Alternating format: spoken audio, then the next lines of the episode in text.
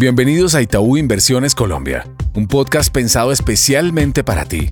Aquí hablaremos sobre temas económicos, financieros y bursátiles para que entrenes tu conocimiento y así puedas tomar decisiones acordes a tus necesidades en el mercado. Hola a todos, mi nombre es Sharon Telles, analista de portafolio de Itaú Comisionista de Bolsa. En el episodio de esta semana hablaremos de la perspectiva semanal del mercado y comenzando les contamos que el mercado de renta fija tuvo una semana marcada por una alta volatilidad en medio del movimiento del Tesoro a 10 años, que superó de nuevo el 3% y que además cerró la semana con un dato de inflación en Estados Unidos sorprendiendo al alza. Esta semana, el mercado no solo seguirá de cerca los tesoros, sino que también mantendrá los ojos puestos en la segunda vuelta electoral que aún luce difícil de predecir. Cabe notar que si bien los tesoros a 10 años pueden seguir subiendo, parte de esta dinámica vendría explicada por el movimiento del petróleo, algo que en algún punto pudiera beneficiar el sentimiento de activos locales al favorecer el balance fiscal y aún cuando el subsidio a la gasolina no permita aprovechar totalmente la buena dinámica del precio, hay una porción de ingresos que sí se ve beneficiada. Bajo este contexto, recomendamos mantener un nivel cercano al 30% de liquidez y continuar la exposición a papeles indexados de corto plazo, aprovechando de forma escalonada los movimientos del tasa fija.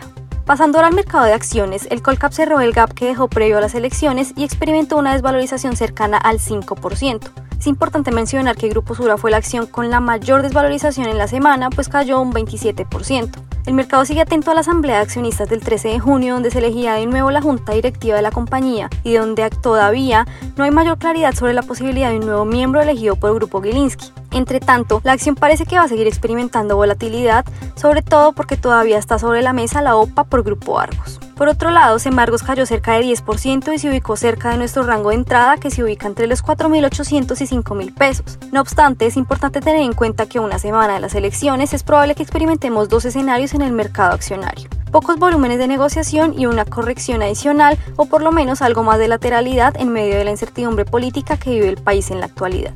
Adicionalmente, el panorama internacional parece también sesgar la renta variable, pues con unos bancos centrales más contractivos en medio de los choques inflacionarios, el descanso del Standard Poor's 500 parece terminar, lo que también lastraría el comportamiento del Colcap. Finalmente, para el peso colombiano esperamos que mantenga una alta sensibilidad a lo que puede hacer el dólar a nivel global, que sea nutrido de un posible diferencial de tasas atractivo ante una política monetaria que respondería a las presiones inflacionarias. Asimismo, como esperamos que la incertidumbre política recupere participación en la tendencia de la divisa, donde de nuevo esperaríamos un rango entre los 3.880 y 4.000 pesos por dólar. Con esto concluimos nuestro episodio semanal. Gracias por conectarte a Itaú Inversiones Colombia. Dale play a toda la información económica y financiera que hemos preparado para ti.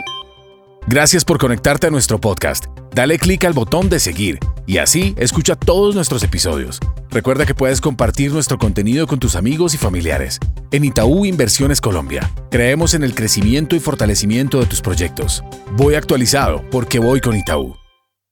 El contenido de este podcast tiene carácter informativo y fue producido por Itaú Corbanca Colombia S.A. y sus filiales a partir de las condiciones actuales del mercado y las recientes coyunturas económicas. Está basado en datos obtenidos de fuentes públicas que se consideran fidedignas, pero cuya veracidad no se garantiza. Esta información no constituye y en ningún caso debe interpretarse como una oferta de negocio jurídico o solicitud para comprar o vender algún instrumento financiero o participar en una estrategia de negocio en particular. En cualquier jurisdicción, los instrumentos financieros mencionados en este podcast pueden no ser adecuados para cualquier inversionista, por lo que cualquier inversión debe debería ser analizada a la luz de una asesoría financiera independiente que tome en cuenta sus propios objetivos, intereses, perfiles de riesgo, etc. Toda la información y estimación que aquí se presentan derivan de nuestros estudios internos y pueden ser modificados en cualquier momento sin previo aviso. Ni Itaú Corbanca Colombia S.A. ni sus filiales S.A. asumen ningún tipo de responsabilidad legal por las decisiones de inversión basadas en la información contenida y divulgada en este podcast. Por último, este podcast no puede entenderse como asesoría en los temas que trata por parte de quien lo recibe. Este podcast fue preparado por Itaú Corbanca Colombia S.A. y sus filiales e incluye material que es para uso exclusivo de sus receptores y su contenido no puede ser reproducido, publicado o redistribuido en ninguna forma, en todo o en parte, sin la autorización previa de Itaú Corbanca Colombia S.A., vigilado Superintendencia Financiera de Colombia.